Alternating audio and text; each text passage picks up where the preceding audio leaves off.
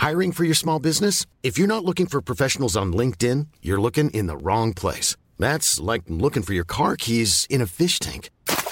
LinkedIn helps you hire professionals you can't find anywhere else, even those who aren't actively searching for a new job but might be open to the perfect role. In a given month, over 70% of LinkedIn users don't even visit other leading job sites. So start looking in the right place. With LinkedIn, you can hire professionals like a professional. Post your free job on linkedin.com slash spoken today.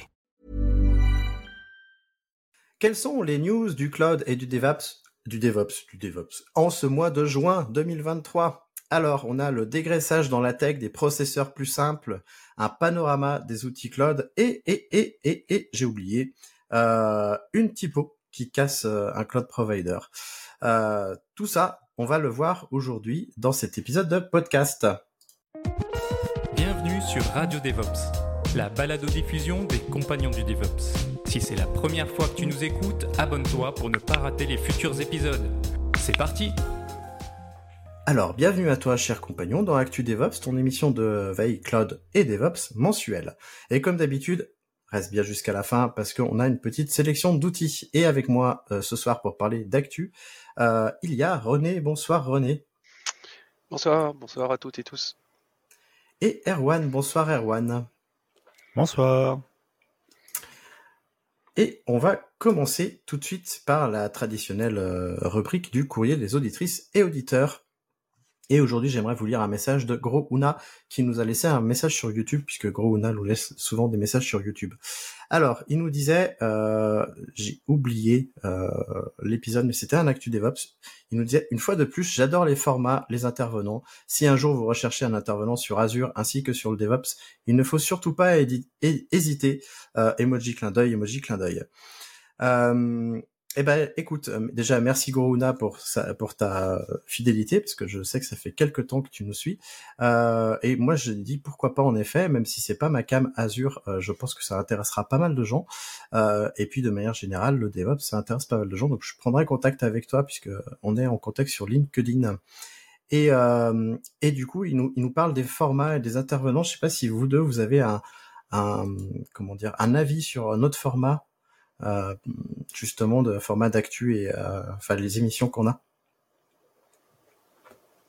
Ouais, déjà, il y a, pas mal de formats différents que tu, que, que, tu animes, entre les, retours d'expérience, les, euh, les, les, actus, les sujets qu'on qu'on traite, les interviews de gens. Il y a, y, a, y a, de quoi faire, il y a de quoi euh, avoir des intervenants très variés euh, et, et, des sujets très, très variés aussi. René, toi, tu as un avis? Bah, j'ai pas forcément plus à dire que Erwan. Euh, moi, je trouve que tu fais un boulot euh, assez phénoménal, donc euh, et je trouve ça super de, partager sous ces différentes formes. Eh ben, écoute, on va continuer. C'est vrai que j'ai relancé les interviews. on a mis en, en comment dire, en pas en retrait, mais on a ralenti sur les radios DevOps pour pouvoir euh, sortir en alternance des interviews et des radios DevOps euh, un mois sur l'autre parce que j'ai bien envie de m'essayer à, l'interview et j'ai trouvé des justement, je sais pas si vous avez écouté euh, le directeur de la recherche de Scalway que j'ai interviewé et il y a d'autres interviews qui sont en préparation. Donc tu l'auras compris, si tu nous écoutes euh, en podcast euh, et pas forcément que sur YouTube, tu peux nous laisser un message. Bah sur Apple Podcast, on n'en a toujours pas. Sur Podcast Addict, on en a quelques-uns, ou sur YouTube, ou même sur le forum, puisqu'il y a beaucoup euh, de compagnons et compagnonnes qui bah, qui commentent sur le forum, puisque chaque épisode de podcast a un, comment dire un post sur le forum. Alors, c'est moi qui m'y colle avec la première news qui est plutôt euh, plutôt un édito news qu'une news. En fait, on va parler des vagues de licenciement dans la tech. En effet, on n'avait pas encore traité euh, le sujet des vagues de licenciement dans la tech, mais puisque Le Monde en a fait un article, on va en profiter. Alors, son titre, c'est High Tech, les leçons d'une vague historique de suppression d'emplois. Il est sorti le 9 juin 2023 et on y apprend que, suite au rachat de Twitter par Elon Musk, celui-ci a viré 6500 personnes soit 80% des effectifs quand même. Oui, on, finit par parler euh, d'Elon Musk dans, dans Actu DevOps, mais bon, pourquoi pas. Donc Twitter devient le symbole de la purge brutale conduite par le secteur high-tech aux États-Unis. Dans un autre article de la Tribune, euh, que je vous mets aussi en lien, on parle de 130 000 emplois qui auraient été supprimés dans le secteur de la tech en 2022. Alors si cela t'intéresse, il y a le site Layoff, qui est aussi en lien euh, dans les descriptions de, l'épisode, qui suit les licenciements de la tech et notamment annonce un chiffre mirobolant de 208 000 emplois euh, employés licenciés en 2023. Alors ça, c'est au niveau mondial, même s'il y en a beaucoup qui sont aux États-Unis, c'est au niveau mondial. Alors, est-ce qu'on doit craindre un effondrement des métiers de la tech? Euh, personnellement, moi, j'en doute euh, parce qu'en en fait, beaucoup de personnes, au fil des mois, soulignent le fait que ces entreprises-là qui euh, qui licencient à tour de bras, parce qu'il y en a beaucoup qui ont licencié. il y a eu Red Hat récemment, il y a eu Google, enfin plein, plein d'entreprises. Mais en fait, c'est souvent lié à des entreprises qui avaient surembauché en sortie de Covid en sortie de crise Covid, parce que euh, en sortie de crise Covid, euh, on était dopé par l'activité et la reprise de l'activité. Donc, euh, selon moi, c'est juste un retour d'un niveau d'embauche dit normal. Alors, d'autre part, alors on parle des, employés qualifiés et ils n'ont aucun mal à retrouver un emploi puisque la pénurie de talent, elle, elle est toujours d'actualité. Alors je suis pas le seul à penser ça puisque l'indice boursier Nasdaq, profitez-en, j'en parle pas souvent de la bourse, mais voilà, euh, donc cet indice boursier Nasdaq, qui je le rappelle euh, est les 100 plus grandes euh, euh valorisations tech aux États-Unis, a repris et repris à la hausse depuis janvier 2023 après un an de chute justement. Et il est actuellement à 15 084 points, pas loin de son record historique de 16 765 points. Autant dire que tout ne va pas si mal. Alors, est-ce que ça peut nous arriver en Europe? Je sais pas parce que j'ai pas les chiffres d'embauche post-Covid, euh, mais si les boîtes tech n'ont pas embauché à tour de bras comme les boîtes américaines, ça devrait pas être pareil chez nous. Et même si c'est le cas, je pense que ce sera pas trop grave parce que euh, les techs peuvent rebondir facilement puisque chez nous aussi euh, il y a potentiellement une pénurie de talent. Alors, c'était comme je vous le disais un, un sujet un peu édito et je voulais avoir votre sentiment à tous les deux sur ce sujet-là. Erwan, est-ce que tu veux bien commencer et nous, dire ce que t'en penses, toi, de... parce que j'imagine tu as suivi, euh, comme tout le monde, ces vagues de licenciements. Ouais, ouais, euh, bah, bien sûr, effectivement, les, les, licenciements chez Twitter ont fait beaucoup parler euh, sur Twitter, notamment avec euh, en plus des histoires un petit peu hallucinantes de, de mecs qui ont appris leur leur licenciement par tweet parce qu'ils étaient pas ils faisaient une remarque sur un sur un troll ou, ou, quelque chose comme ça. Il y a il y a y a des gens qui ont été virés, qui ont été repris puis revirés deux semaines après.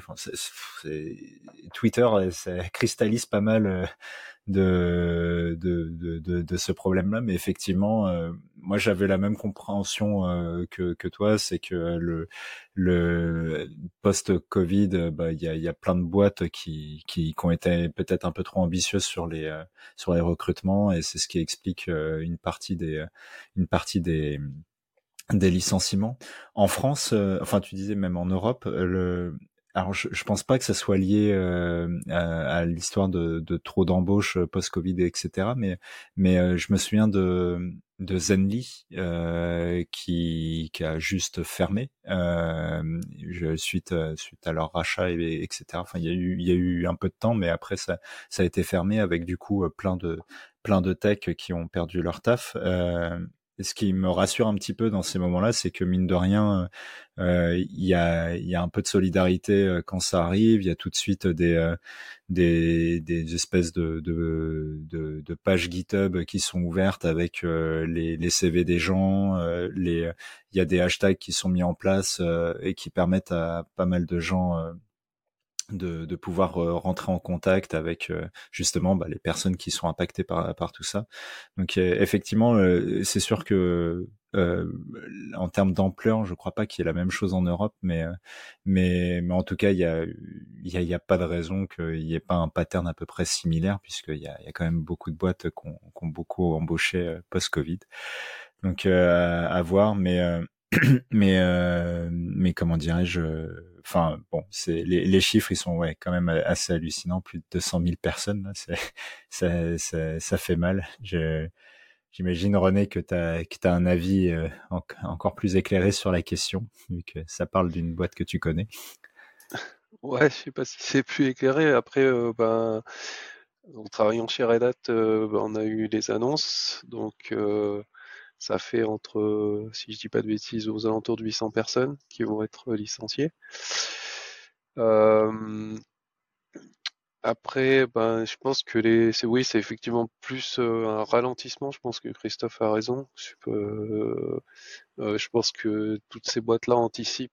Je vais pas parler de Twitter parce que Twitter pour moi c'est un peu un cas à part, un peu un phénomène, un truc vraiment particulier. Mais les autres sociétés, je pense, elles, elles, elles ont anticipé peut-être un ralentissement et du coup, ben euh, bah, elle, procède à des vagues de licenciements. Euh, côté Red Hat, euh, toutes les fonctions sont pas touchées. voilà, ça cible plutôt les gens côté administratif et tout ce qui des des tout ce qui est management enfin project management, ce genre de choses. Après, ben malheureusement dans ce genre de situation là, c'est pas toujours pas toujours top parce que ben parfois un peu bête, euh, et notamment il y a je crois un des project leaders du projet Fedora qui, bah, qui a vu son poste supprimé. Donc c'est malheureusement pas toujours très fin euh, les personnes qui partent dans ces dans ces dans ces, dans ces périodes-là.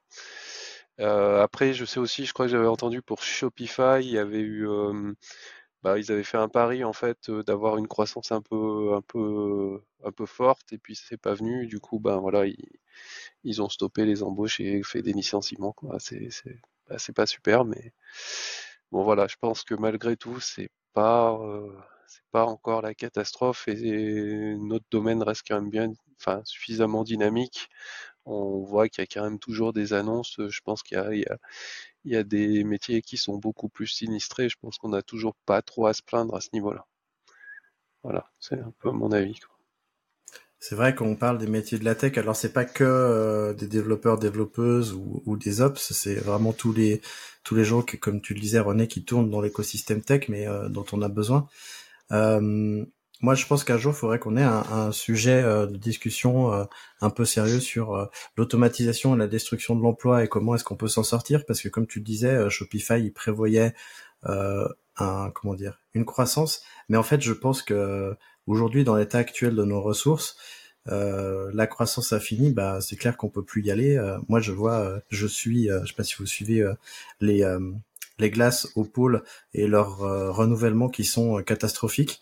Et je, je trouve que on est dans une sorte de vœu d'expansion, alors qu'en fait, on devrait plutôt se poser des questions sur qu'est-ce qu'on doit vraiment faire, qu'est-ce que la tech doit faire pour aider à la transition écologique, ou en tout cas à la limite de la casse, parce qu'aujourd'hui, je pense qu'on est plutôt dans un dans un monde où euh, c'est trop tard, il faut limiter, euh, faut limiter la casse. Bon, je, je, désolé pour ce petit, euh, pour ce petit côté dépressif, mais bon, on n'a pas, on n'a pas de problème dans la tech.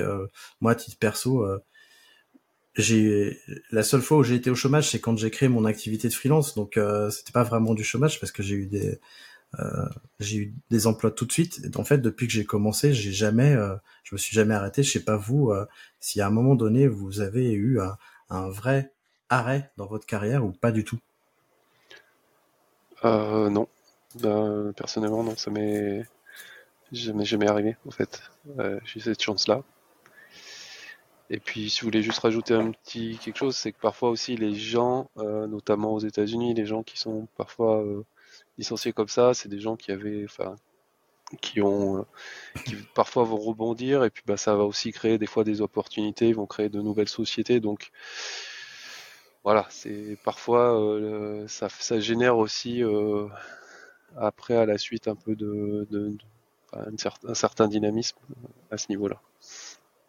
Je pense aussi que ça va créer un dynamisme parce qu'en plus il y a des boîtes qui cherchent à embaucher qui pouvaient pas et là elles pourront parce qu'en effet il y a des gens qui vont se libérer. Alors moi, je me pose aussi une question à savoir si ça va euh, faire diminuer les salaires de la tech aux États-Unis qui sont énormes. Ces vagues de licenciements, je ne sais pas s'il y a un, y a un impact, mais potentiellement euh, dans les années à venir, il y a un possible, une possible redescente, je ne sais pas. Et toi, Erwan, euh, un avis justement sur, sur, enfin plutôt, est-ce que toi, tu as déjà eu des périodes de de pause dans ta carrière? Non, non, j'ai un peu comme René et toi, j'ai eu, je sais pas si c'est de la chance ou quoi, mais globalement, tout, tout s'est toujours plutôt bien enchaîné. très peu de, en tout cas, pas de pause imposée. c'est plus comme ça que je pense qu'il faut le, le voir. Euh, et ouais, bah, enfin, paraphraser ce que disait René, mais c'est vrai que même si euh, même s'il y a eu beaucoup, euh, en tout cas, même s'il y a eu beaucoup de licenciements, etc., ceux qui sont liés directement à des postes de tech, ils, ils sont quand même un peu épargnés sur l'angoisse de, de, de retrouver du taf. mais mais bon, ouais, j'ai pas grand chose à, à ajouter, euh, si ce n'est que euh, ton vœu, ton vœu pieux de, de, de la croissance infinie euh, de Scalbé, j'ai peur que ça soit compliqué à, à, à mettre en place. Euh, bah, je, je, vous parlerai de mes idées un jour, de comment je pense que ça va se passer, mais ça, ça va pas forcément bien se passer selon moi, mais bon. En fait, à partir du moment où on a un peu d'expérience, c'est vrai que c'est hyper facile de trouver un nouveau job. Euh, toutes les portes sont ouvertes. Il suffit d'avoir un, profil LinkedIn un peu ouvert ou même maintenant un profil GitHub. Euh, c'est assez facile. Mais néanmoins, si tu cherches un taf, tu peux quand même aller checker mon job board. Les liens sont en description. C'est gratuit. Euh, c'est mon petit appel à l'action avant de passer à la suite et avant de passer eh ben, le relais à René qui va nous parler de CPU.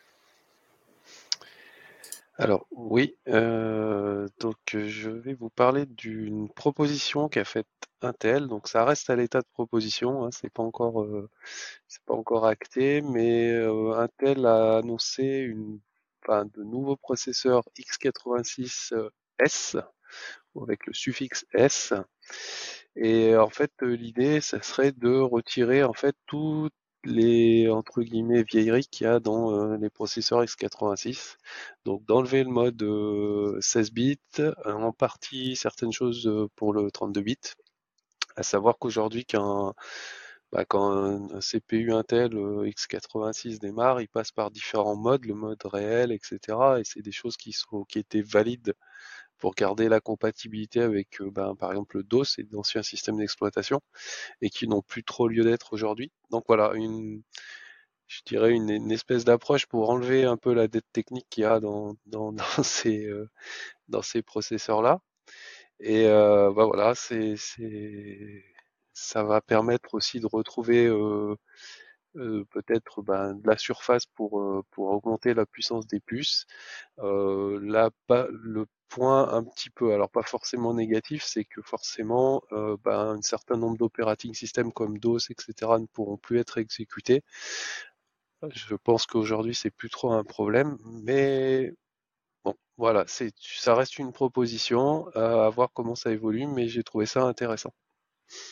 Je vous laisse la main. Je vais, euh, je vais réagir. Moi, ça me. J'étais même pas au courant qu'il euh, y avait encore de la rétrocompatibilité dans les processeurs. Je suis, je, je tombe des nues en fait parce que je me dis, ça fait comme longtemps qu'on est passé aux 64 bits. Je me rappelle euh, naïvement, je, suis un ancien joueur. Maintenant, je suis, je, suis, je suis à nouveau un joueur de jeux vidéo. Mais à l'époque, l'arrivée de la Nintendo 64, c'était un événement. Et et ben en fait, je pensais euh, bêtement que euh, il n'y avait pas de rétrocompatibilité. En tout cas, pas en 2023, euh, qu'on avait encore du 16 et du 32 bits dans nos processeurs. Et je trouve ça un non-sens écologique important euh, de laisser ça dans les processeurs, alors qu'en effet, on cherche de la place et on, on a besoin de ressources. Et donc c'est qu'une bonne chose hein, en fait. C'est qu'une bonne chose, surtout que je pense euh, vous m'arrêtez si je dis une bêtise, hein, mais je pense qu'on peut émuler du 16 bits sur un processeur à 64 bits sans aucun problème. Oui, à première vue, euh, je pense que pour les gens qui auront toujours besoin de faire tourner, euh, alors je sais pas s'il y en a encore beaucoup, mais qui ont besoin de faire tourner DOS ou un certain nombre de choses, probablement il y aura de, de l'émulation possible. Ça existe déjà, dans une certaine mesure, c'est pas vraiment de l'émulation parce que euh, voilà, il y a, y, a déjà, y, a, y a tout ce qu'il faut dans les processeurs aujourd'hui. Là, il bah, faudra certainement faire évoluer un petit peu ces émulateurs pour que ça, ça fonctionne avec ces nouveaux processeurs, s'ils arrivent. Et puis sinon, euh, il y a encore tout un tas de vieux processeurs euh, 16-32 bits qui fonctionnent encore, hein. donc euh, on, on, peut encore les utiliser, je pense. Erwan, t'en penses quoi de ça? Euh, Moi, je suis pas spécialiste du tout de ce genre de, de sujet, mais euh, mais effectivement, si, si, je comprends bien le le fait de dropper ça au-delà de virer une partie legacy, c'est que ça permet de gagner de pouvoir gagner en, en, en performance, etc. Et puis j'imagine euh, pouvoir proposer d'autres innovations. Donc euh, ouais, c'est ça ressemble au, au sparadrap que personne n'a voulu retirer jusque là. J'en sais rien. Ça serait, je serais curieux de savoir pourquoi c'est que maintenant que se pose la ce, ce, cette proposition arrive. Euh, je, je, je serais curieux euh, parce que ça, ça me paraît euh, ça me paraît surprenant, mais mais sinon, euh, si, sinon effectivement, euh, à part à part pour aujourd'hui garder euh, un peu de l'historique, être en mesure de toujours faire tout euh, tourner pour de la conservation, ouais, musée et tout ça. Bon, pas, moi quand je vois ce genre de news, je me dis bon allez, go, on avance et, et hop là quoi. En fait, il y avait déjà eu une tentative avec Titanium côté Intel donc pour ceux qui se rappellent, ça fait quelques années, de passer à un 64 bits qui a justement perdu un petit peu tout ce côté euh, legacy.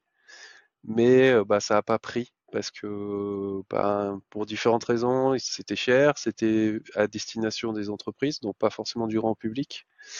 Euh, les compilateurs étaient peut-être pas aussi efficaces que ce qu'il y a aujourd'hui. Et surtout, bah, le, le x86 a, en termes de différence de performance, au début, Itanium était, devant, mais ça s'est rapidement comblé avec euh, ben, les processeurs x86 sont revenus quasiment comparables en performance en, ter en, termes de performance et à un prix euh, bien moindre. Du coup, bah, Itanium n'a pas pris.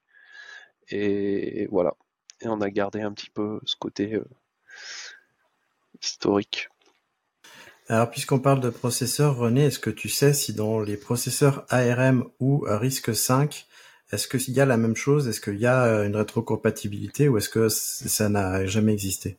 Non, je crois que c'est justement une des forces de. Enfin, je sais pas si c'est une force, enfin, mais voilà, on va dire c'est une des caractéristiques euh, côté euh, dans ces processeurs-là, c'est qu'ils sont beaucoup plus, ils enlèvent beaucoup plus facilement ce qui, bah, déjà c'est plus récent et puis ils enlèvent beaucoup plus plus facilement les choses.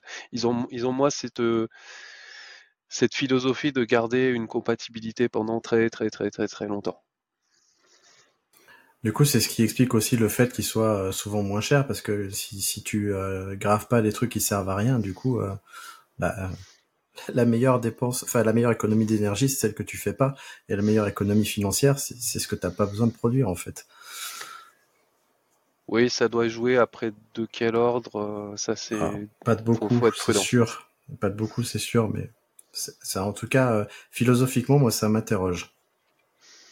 Bah, ça a été quand même, euh, enfin, côté Intel, ça a été aussi, ça a aussi été vendu comme étant une force. C'est-à-dire qu'un applicatif, tu pouvais le, le faire tourner euh, très longtemps euh, dans le temps. Donc mmh. voilà, il y a aussi des, je pense, des industriels qui avaient besoin de cette compatibilité-là, et ça a arrangé pas mal de, pas mal de, de, de gens, je pense. Euh, voilà, c'est pas complètement négatif non plus, mais là c'est vrai que pff, elle commence à être, euh, elle commence à être euh, très de, enfin voilà, cette compatibilité, elle, elle, date depuis vraiment longtemps, donc là il faut peut-être quand même penser à enlever des trucs. Quoi. Ouais, ça commence à faire, hein, c'est les années 90, il me semble, le 64 bits. Euh, ouais, puis ouais, ouais, puis ce là, ce dont on parle, d'enlever le 16 bits et tout, ça, ça date du 81, 286 ou même avant, donc. Ouais, c'est ça. Euh, le 16 bits, euh, je sais même pas si j'ai déjà eu un processeur 16 bits. Euh, je pense que j'étais déjà au 32 bits quand j'ai commencé à avoir un, un, un, PC entre les mains. Ah, moi j'ai eu, moi, mais. Euh, alors, ben on va passer à la suite. Euh, mais avant de passer à la suite, si tu aimes ce podcast et que tu veux t'assurer qu'il continue longtemps, le meilleur moyen, c'est de nous soutenir avec un don. Euh, tu peux le faire sur soutenir.compagnon-devops.fr, tu trouveras le lien en description. Pourquoi je fais un appel aux dons? C'est parce que ça nous aide à payer l'hébergement du podcast, le logiciel qu'on utilise pour enregistrer les podcasts, l'hébergement du forum, enfin tous les tous les trucs qui qui tournent autour de la communauté, puisque c'est les avec la publicité, c'est les seuls revenus et ça représente pas non plus des sommes conséquentes. Mais When you're ready to pop the question, the last thing you want to do is second guess the ring. At BlueNile.com, you can design a one-of-a-kind ring with the ease and convenience of shopping online. Choose your diamond and setting. When you find the one, you'll get it delivered right to your door. Go to Bluenile.com and use promo code LISTEN to get $50 off your purchase of $500 or more. That's code LISTEN at Bluenile.com for $50 off your purchase. Bluenile.com code LISTEN. I'm Sandra, and I'm just the professional your small business was looking for. But you didn't hire me because you didn't use LinkedIn jobs. LinkedIn has professionals you can't find anywhere else, including those who aren't actively looking for a new job but might be open to the perfect role, like me. In a given month, over 70% of LinkedIn users don't visit other leading job sites. So if you're not looking on LinkedIn, you'll miss out on great candidates like Sandra. Start hiring professionals like a professional. Post your free job on linkedin.com/spoken today. Pourquoi pas euh, ça suffirait à l'avenir. Alors Erwan, c'est toi qui vas nous parler euh, de choses que j'adore puisque j'ai un passé de maquettiste, les typographies. Enfin, je crois que c'est ça. Ah non non, c'est enfin, on va on va évoquer tout ça. Alors, euh, fin mai, on a appris euh, que qu'il y a eu un incident assez assez important sur les instances Azure euh, DevOps dans la région sud du Brésil, donc la fameuse El Famoso SBR. La panne, elle a, elle a été assez violente puisqu'il a fallu à peu près euh, 10 heures et demie euh, pour rétablir l'intégralité des, euh, des, des, environnements et, euh, et, et, des services associés. Et en fait, pourquoi c'est donc ça a eu lieu fin mai, mais pourquoi on en parle maintenant, c'est que en fait, euh, bah, Microsoft a publié un petit post-mortem sur euh, sur le blog, sur leur blog, pardon, et pour expliquer un petit peu la panne et ce qu'ils ont fait. Et, euh, et, donc du coup, on va décrypter un petit peu ça ensemble. Le, lien sera dans, dans les descriptions, etc. Alors, pour comprendre la panne, il faut donner un petit peu de contexte. les ingénieurs Azure DevOps là, parfois ils ont besoin en fait de faire des espèces de snapshots de bases de données de production pour enquêter sur euh, des réclamations, des contentieux euh, ou euh, faire des, tests de performance, etc. Et bon, comme on n'est jamais mieux servi que par un exemple concret de prod, bah, il, récupère des snapshots, des, snapshots des bases de données de prod. Et en fait, pour s'assurer que ces bases de données, euh, alors déjà petit troll, on espère que tout ceci est bien sûr anonymisé hein, quand ils font ça, euh, pour éviter que n'importe qui euh, puisse faire des snapshots de prod. Mais bon, ça reste entre eux. Euh, pour s'assurer que ces bases ne restent pas trop longtemps, euh, dans, enfin, ne, ne, restent pas trop longtemps et que, et que, en fait, on soit sûr que tout, tout est clean. En fait, ils ont tout un, visiblement, tout un processus de routine qui s'assure que euh, les bases de données sont cleanées euh, au bout, au pire, au bout de X temps eh ben c'est vous, vous, le donne en mille, hein, mais c'est le problème est lié à ça. En fait, il y a une mise à jour récente euh, de, dans leurs outils euh, en interne qui fait que euh, le call API qui, qui, qui est utilisé pour réaliser et cleaner euh, bah, l'ensemble l'ensemble des, des, des, bases de données, bah, il a été mal euh, mal update et au lieu de delete la base, je vous le donne en mille, ça délète l'instance. Et donc, euh, au lieu de, de cleaner proprement euh, juste les, les, données, bah, en gros, ça, ça droppait le, le, serveur. Enfin, le serveur, les services, euh, les réplications, tout ça. Donc, c'est une belle boulette. Euh, on n'a on a clairement pas tous les détails de, de, de, de, de la boulette et à quel point c'est, entre guillemets, juste une typo dans le curl qui, qui va bien. Mais, euh, mais on sait cependant que, euh, en gros, 17, euh, 17 serveurs de prod avec leur réplication, etc., hébergeant un nombre de DB clients importants, ont été délètes. Et donc ça sur la sur la sur la zone sud sud Brésil. La panne, elle a été détectée et diagnostiquée en fait relativement vite. Avec leur système de monitoring. Microsoft communique qu'en moins de 20 minutes, ils avaient compris, enfin ils avaient vu le problème, ils avaient compris d'où ça venait, etc. Mais bah il faut réagir. Et puis bah vous le savez tous, hein, restaurer des bases de données, des bases de données avec de la réplication, etc. Bah ça peut être parfois un petit peu long. D'où les 10h30. Bon, ils expliquent aussi que même si c'est pas hyper clair, euh, que euh, bah en fait comme il y avait des clients qui qui pardon euh, qui, qui, avait des cas visiblement un peu tricky en termes de, de, de restauration. Euh, en gros, il suffisait pas juste de réinjecter un dump, il y avait des trucs un petit peu plus compliqués.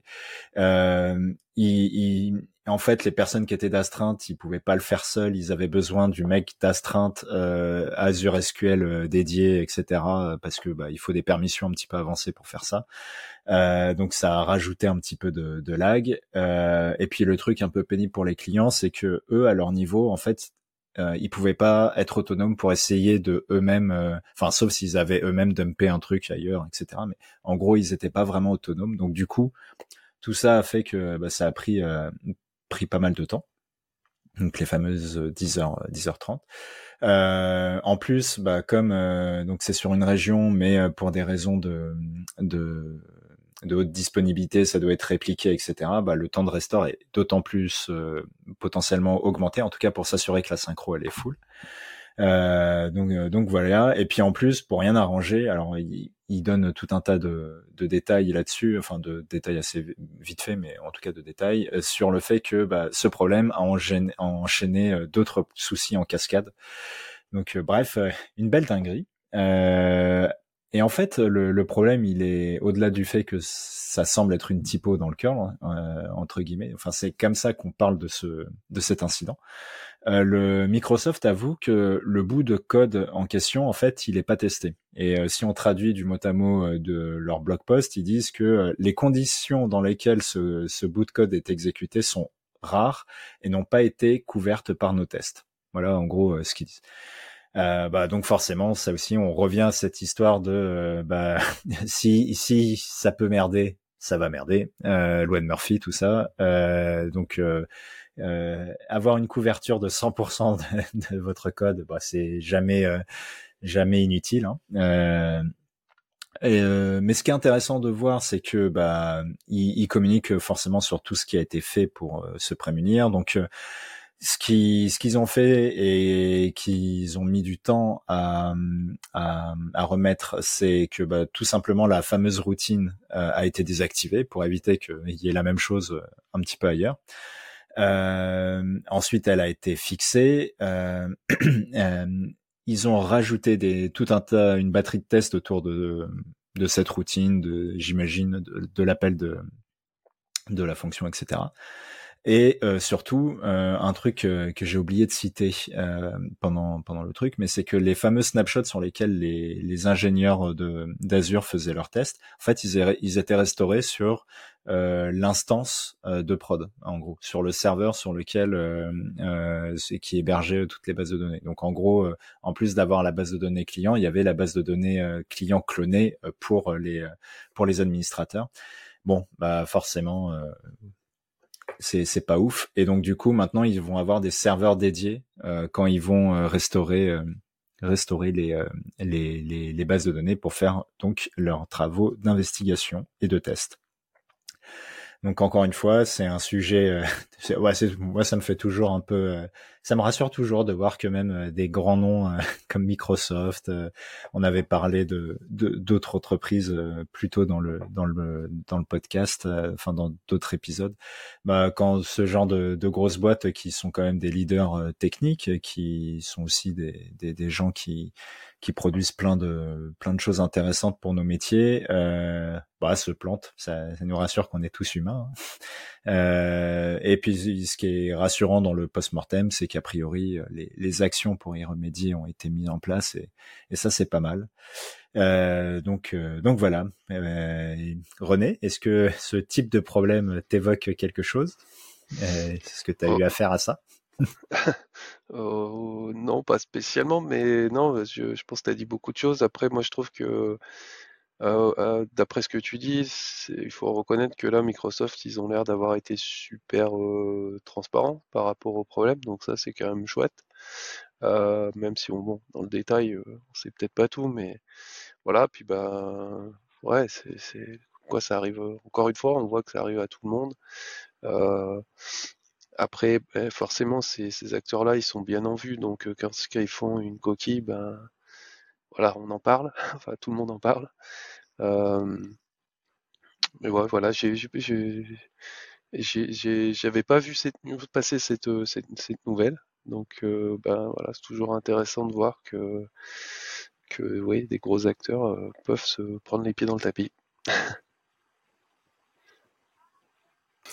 En tout cas, euh, bravo pour la récupération parce que ça, a dû faire peur quand même, mine de rien. Tu, parlais de plusieurs serveurs.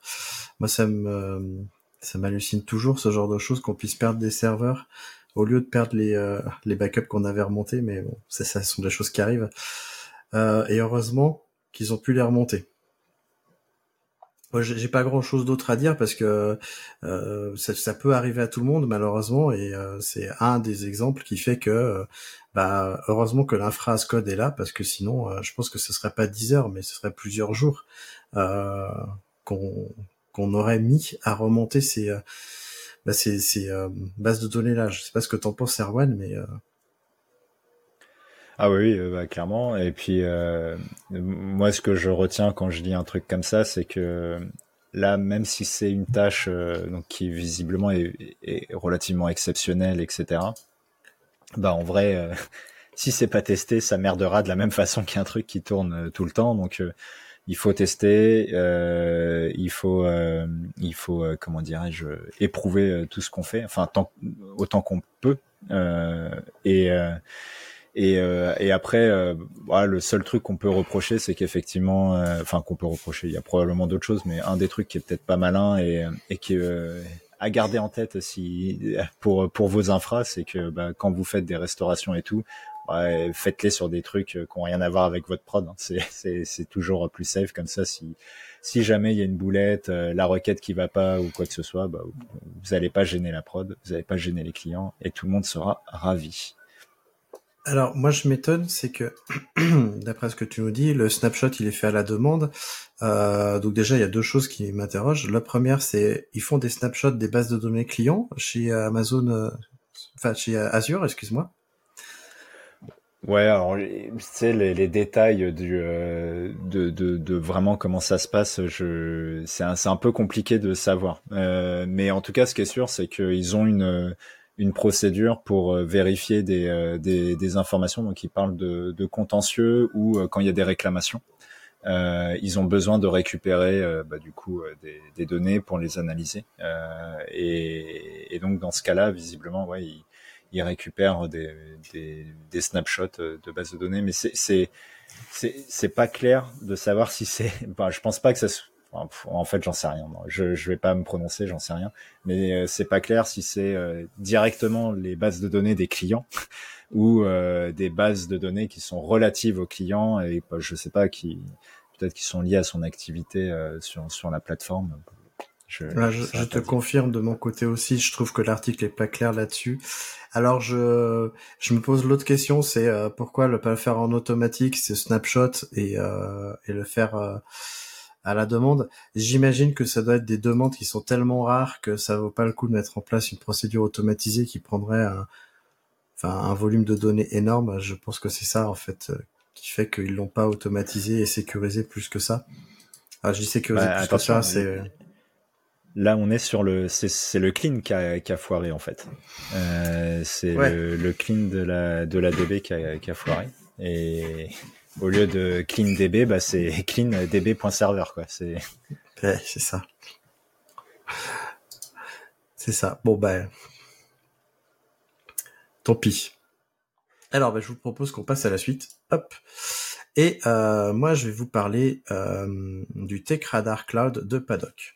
Alors, c'est euh, au travers un post LinkedIn de Clément David, qui est le CEO de Paddock, qui est une ESN dans la tech, euh, que j'ai appris justement la sortie de ce Tech Radar Cloud. C'est en fait la synthèse de centaines d'heures de travail chez eux, puisqu'il y a plus de 60 techno-clouds qui sont classés et analysés pour euh, pour nous aider à faire le tri dans notre écosystème tentaculaire. Parce que l'écosystème cloud, il est vraiment énorme. Donc Paddock nous promet une actualisation annuelle de ce document.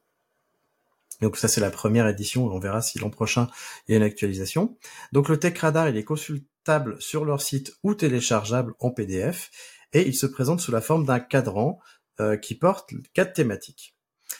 La première, c'est la résilience, qui est la capacité à maintenir un niveau de service élevé, même en cas de perturbation de panne.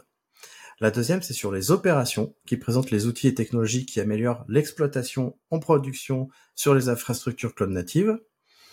La troisième, c'est la sécurité, euh, où ils ont choisi parmi un large panel d'outils open source ou de patterns particulièrement adaptés à des environnements cloud natives. Et enfin, il n'y a pas de mot pour empowering, à part empouvoirement, mais c'est très moche, comme vous le voyez. Euh, dans ce dernier cadran, on retrouve l'ensemble des techniques et technologies qui permettent euh, d'offrir aux développeurs en fait et aux développeuses utilisant nos infrastructures une expérience fluide afin qu'elles soient plus productives, les équipes de développement. Euh, et en plus de ces quatre thématiques, il y a les outils qui sont classés parmi quatre niveaux d'adoption. Le premier niveau, Adopt, euh, c'est une technologie recommandée en fonction de notre stack technique. Ensuite, il y a Trial, euh, technologie prête à l'emploi, mais Paddock pense qu'elle pourrait encore être optimisée. Assess, qui sont des technos à surveiller pour voir si elles répondent à des besoins spécifiques. Et Hold, qui sont des technos qui n'ont pas convaincu Paddock et qui ne recommandent pas leur utilisation à ce stade. Euh, donc il va falloir encore attendre qu'elles soient plus matures. Chaque techno est décrite en plus pendant une, pour, une page, ce qui nous permet d'avoir une vision synthétique des technos. Et donc, je vais finir euh, là par euh, mon avis. C'est un outil indispensable pour nous, les CTO ou lead tech, euh, qui faisons ce travail de veille. Et donc, merci à Paddock de l'avoir fait. je vous mets le lien en description. Je ne sais pas si vous avez vu passer ça. Erwan? Euh, oui, oui, euh, je, l'ai vu, euh, je l'ai vu passer, je l'avais lu. Euh, et je suis d'accord, c'est, un bon outil, mais il faut. C'est, un bon outil, c'est bien documenté parce que chaque, chaque, pour chaque, pour chaque outil, il y a en gros une, description avec, je sais plus, il raconte tout un tas de choses, ce qui, comment ça peut être utilisé, etc. Mais c'est, c'est assez bien euh, ça c'est bien expliqué. Euh, et la façon dont c'est présenté, c'est que c'est pas euh, euh, que de la technique. Il c'est, pour ça qu'effectivement, quand tu dis pour les CTO et tout, pour les gens qui sont peut-être un petit peu moins hands-on, bah c'est, c'est, effectivement, je trouve que c'est pas mal. Après, je pense qu'il faut quand même faut pas prendre ça comme une comme une bible pour autant. Euh, c'est le retour d'expérience de Paddock, euh, de leurs ingénieurs, de, de, leurs équipes. Il y a il y a des choses avec lesquelles, par exemple, moi je suis pas totalement d'accord. je rentrons dans le troll, rentrons dans le débat. Euh, typiquement, euh, mettre que Jenkins euh, il le il le met en hold, par exemple. Bon, je suis d'accord, c'est clairement pas l'outil le plus le, le, le, plus ultime, etc. Euh, GitLab, c'est hyper chouette et tout. Mais ça reste un très bon outil pour autant, euh, qui est, qui est, quand on a un peu d'expérience dessus, est quand même très facile à déployer, à scaler, etc. Et du, enfin voilà, ce que je, ce que je veux dire, c'est que que ça serve d'inspiration, donner des, euh, ouvrir les chakras sur certains sujets, avoir euh, une première, un premier aperçu euh, euh, de, de, certains outils et d'avoir une idée à quel point une boîte comme Paddock, qui est quand même une, une boîte avec une bonne culture, etc., enfin qui est moi j'ai plutôt une bonne image de, de cette SS2I, enfin de cette ESN pardon. Euh, bah c'est top, mais euh, ne prenez pas ça forcément au pied de la lettre pour autant. Faites-vous euh, votre idée ou en tout cas échangez avec plus de monde euh, sur sur le sujet. Et toi, avant de passer, justement, avant de passer la parole à René, je vais rebondir sur ce que tu dis. Je le vois exactement comme ça. Pour moi, c'est un outil de défrichage, euh, un outil qui me permet de savoir sans aller voir tous les outils. Bah déjà, ils sont référencés dans un seul document. Donc ah bah tiens attends je veux faire ça. Est-ce qu'il y a un outil euh, euh, dans le truc de Paddock? Ah il fait ça, il fait ça, il fait ça. Et puis après je vais gratter, euh, on va tester ou quoi que ce soit. René? Bah, bah je crois que vous avez tout dit. En fait c'est pardon c'est un outil assez qui est intéressant pour faire de la veille et voir un petit peu les, les outils qui existent. Après, je suis totalement d'accord avec Erwan au sujet de Jenkins. Je pense que faut se méfier un peu de ce côté un petit peu peut-être hype de cet outil-là, où bah voilà, sont mis peut-être en avant des technos qui, dont on parle beaucoup, euh, mais certaines qui sont peut-être plus anciennes euh, sont pas forcément mauvaises non plus. Donc voilà, totalement d'accord avec ce que Erwan a dit. Bon, en tout cas, je t'encourage, chères euh, auditrices et auditeurs, à aller voir euh, justement euh, le site.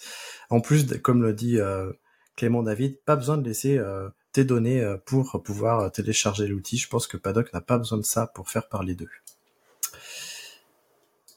Et tout le monde l'attendait, c'est justement la fameuse section des outils. C'est pour ça que j'ai préféré parler du Tech Radar Cloud juste avant la section des outils.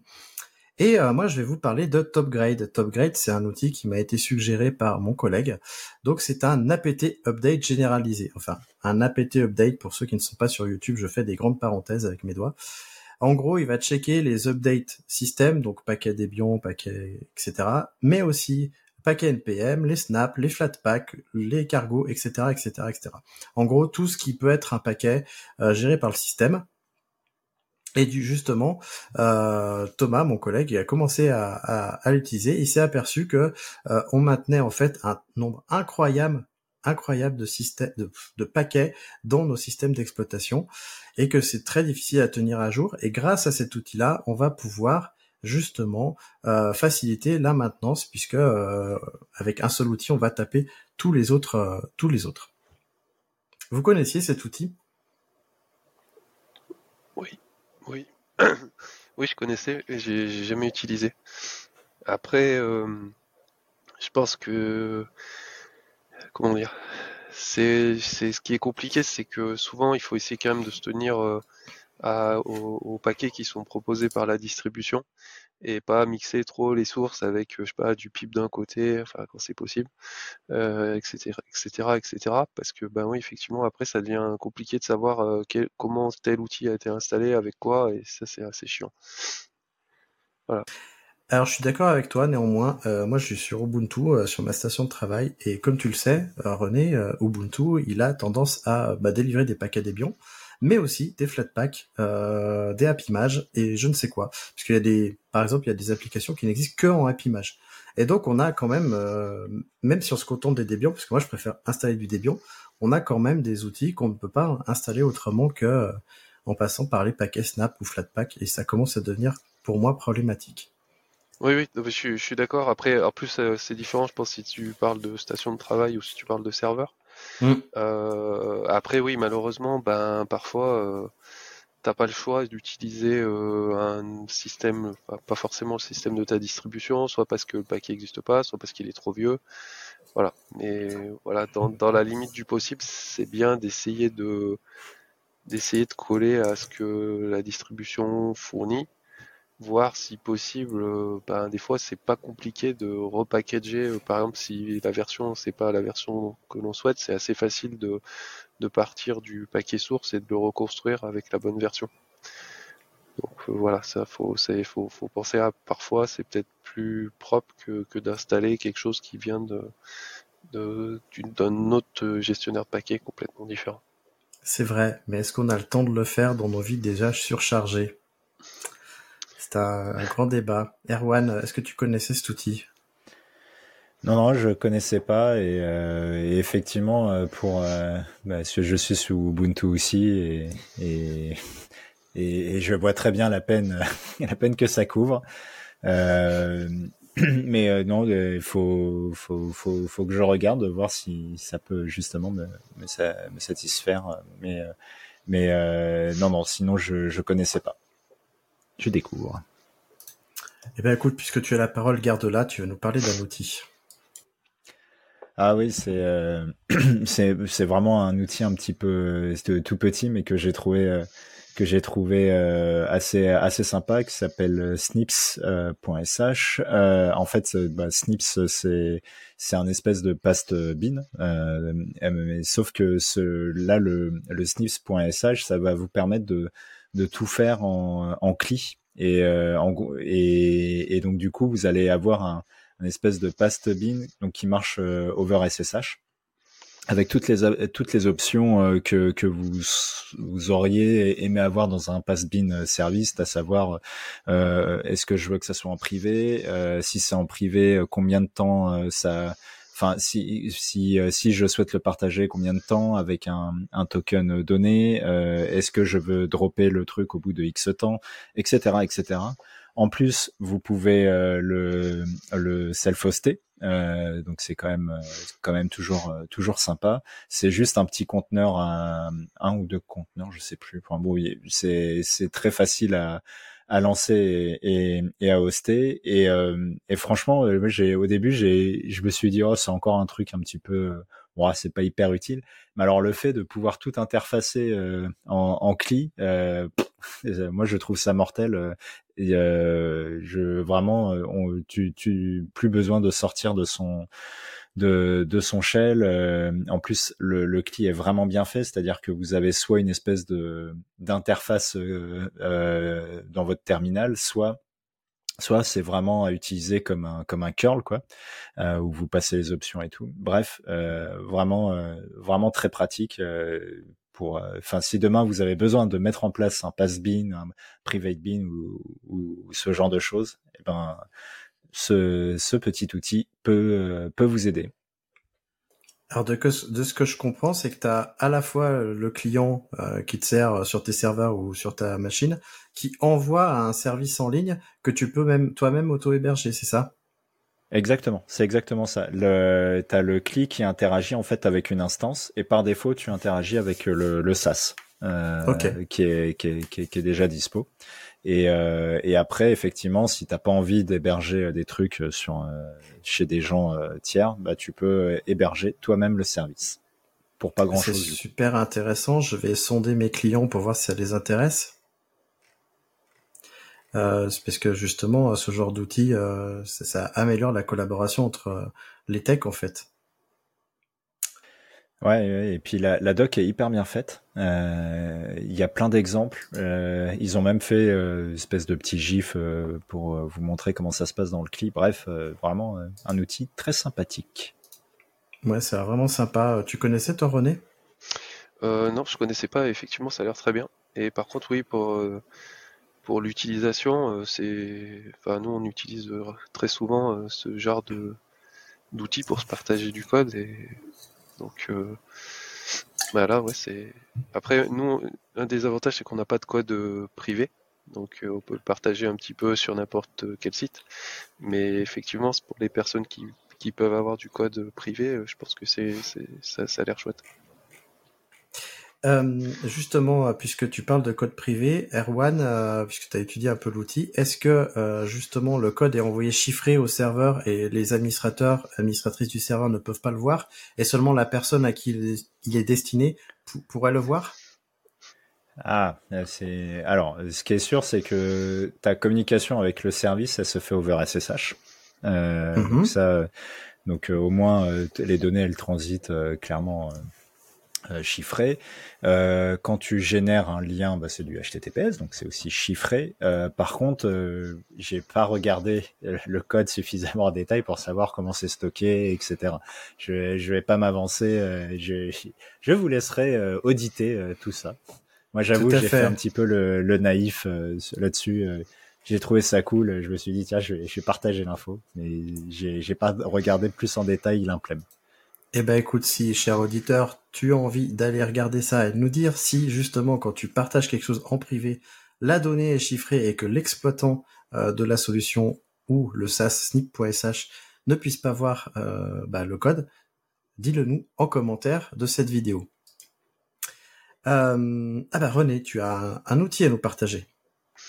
Oui, un petit outil assez comment dire, assez basique. C'est un outil qui est une alternative à Estras. Donc Estras, c'est pour, euh, euh, on va dire, sonder un, un, un, process et voir quel euh, système call il fait. Et c'est vrai que Estras, c'est un petit peu ancien et pas forcément très user-friendly. Donc là, ben, Lurk euh, cet outil s'appelle comme ça et bah, il donne une, dire, une interface un peu plus sympa à, à, Estras. Voilà. Eh ben moi je ne connaissais pas, je n'utilise même pas Estras. Erwan, toi ah bah moi justement euh, quand quand, quand tu as évoqué le truc euh, de l'interface pas hyper sympa, euh, Estras c'est exactement ça. Hein, c'est tout ce qu'il y a de plus hostile en termes d'output, de, de, de nom d'option, de la façon. Enfin, bref. Du coup, moi je suis curieux. Je vais regarder, je vais à quoi ressemble, à, quoi ressemble. Est-ce que tu en es au stade où ça a remplacé Estras pour toi? Euh, non, pas complètement, parce que j'ai toujours bien le réflexe d'utiliser Astras, malheureusement. Voilà, ça fait des années que j'utilise, donc euh, c'est le premier truc qui tilte. Bon, alors moi, je vais vous parler d'une alternative à LS, le fameux, euh, le fameux utilitaire que tout le monde utilise, qui s'appelle Exa. Donc Exa, ça fait la même chose que LS, mais seulement ça le fait avec des couleurs et des noms de colonnes et c'est présenté en colonne et en tableau euh, très bien présenté alors visuellement euh, il faut que vous alliez voir sur le site parce que en podcast c'est dur à expliquer mais en termes d'ergonomie ça offre une autre vision de ce qu'on voit et du coup ça devient vraiment plus clair mais vraiment vraiment plus clair je, je j'ai vu mon collègue l'utiliser et clairement c'est beaucoup plus clair. Alors après, ça ne peut pas remplacer LS dans les scripts ou ce genre de choses parce que LS euh, n'apporte pas tout ce sucre qui justement le permet d'automatiser. Mais dans une utilisation euh, au quotidien, ça peut être vraiment intéressant. Je sais pas si vous connaissiez euh, Erwan, est-ce que tu connaissais Exa? Non, je connaissais pas, mais alors je, viens juste de cliquer sur le lien pour regarder. Vraiment, je suis que sur la, première image et je me dis, mais c'est pas juste des, le, je me souviens plus le, toutes, toutes ces variables où on peut changer les, euh, les, le, les couleurs de, de notre shell, etc. Est-ce que euh, est-ce que est-ce qu'avec un, bon set de couleurs, tu fais pas la même chose que ce qu'on voit là? Non, non, non, non. Non, c'est vraiment un, un, une réécriture en fait de, de LS. D'accord. Donc moi perso je connaissais parce que ça fait partie des, je pense que ça se trouve je l'ai même déjà évoqué, ça fait partie de tous les outils qui ont été réécrits en Rust, euh, tous les outils qui en Shell qui ont été réécrits en Rust. Et donc Exa c'est c'est un c'est le LS et il y en a un autre que par contre là j'ai basculé j'utilise. J'ai pas choisi Exa j'ai choisi un autre qui s'appelle LSD et bah, c'est quasi la même chose sauf que je le trouve encore plus clair. Et LSD aussi utilise les nerd fonts. Donc du coup, il arrive à mettre des, petits icônes aussi en fonction du type de fichier. Et, voilà. Après, c'est une question de préférence, mais voilà. Moi, c'est plutôt LSD. Ah oui, je vois sur la capture d'écran notamment, on voit très bien euh, ce qu'est un, répertoire par rapport à un fichier. Et ça, c'est quand même, euh, visuellement, c'est quand même vachement bien. Euh, si on a déjà parlé d'Exa, alors je m'excuse parce qu'en plus je fais une recherche à chaque fois dans les notes de tous les épisodes précédents pour voir si on a déjà parlé d'un outil. Et eh ben j'aurais raté un truc. Mais en tout cas, si c'était le cas, ça nous a permis, en tout cas ça a permis à René de parler de LSD, qui a vraiment sympa aussi, que je vais tester. Eh ben, nous arrivons à la clôture de cet épisode. Euh, si tu as apprécié l'épisode, tu sais que tu peux venir en discuter avec nous sur la communauté des compagnons du DevOps. La communauté des compagnons du DevOps, c'est et euh, ce podcast, ces vidéos YouTube, mais c'est aussi et surtout un forum euh, dans lequel on se, retrouve. Il y a déjà plus de 1500 euh, professionnels ou avec lesquels on discute pratiquement au quotidien. Je vois qu'il y a des messages tous les jours maintenant. donc ça, c'est vraiment bien. Donc viens t'inscrire et viens discuter avec nous. En tout cas, on sera ravis de discuter avec toi, chère auditrice et auditeur. Eh ben, pour clôturer l'épisode, je vais vous laisser le mot de la fin. René, je vais te laisser commencer. Ouais, eh ben, tu m'as pris un peu de cours, donc je vais rester classique. J'espère que cet épisode vous aura intéressé et je vous donne rendez-vous au prochain épisode. À chaque fois, mes interlocuteurs ils me disent toujours Ah, tu prends un peu de cours, Christophe. Pourtant, vous devriez être habitué. Vous savez que je vous demande un mot de la fin tout le temps en plus. N'est-ce pas, Erwan? Oui, et ça sera stickers. Et c'est un stickers de quoi que tu nous présentes? Euh, D'un artiste qui s'appelle Dark euh, Dark ou Dark Snoopy, suivant euh, là où il, il, il, agit. Il agit pas mal dans les rues parisiennes. Hmm. Eh ben merci Erwan. Ça invite sera... à découvrir son Instagram. Exactement. Bah tu le mettras en commentaire de, de la vidéo YouTube.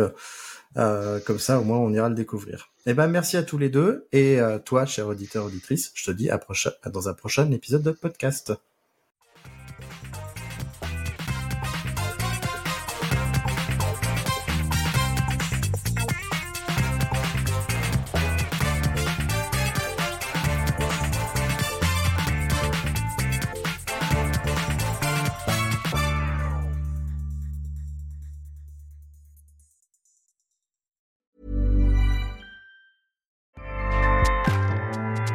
ACAST powers the world's best podcasts. Here's a show that we recommend. The Real Housewives is a guilty pleasure for most, but if you're looking to not feel guilty about that pleasure, tune in to Everything Iconic with me, Danny Pellegrino, where I break down all the messy moments and behind the scenes antics of Bravo's popular franchise. And on Everything Iconic, I also interview celebrity guests like Kelly Ripa, Kiki Palmer, Drew Barrymore, Cameron Diaz, and more about their guilty pleasures, their past work, and so much more. So if you're pop culture obsessed and find yourself watching way too much reality TV like me, tune in to Everything Iconic with Danny Pellegrino wherever you listen to podcasts. ACAST helps creators launch, grow, and monetize their podcasts everywhere. ACAST.com.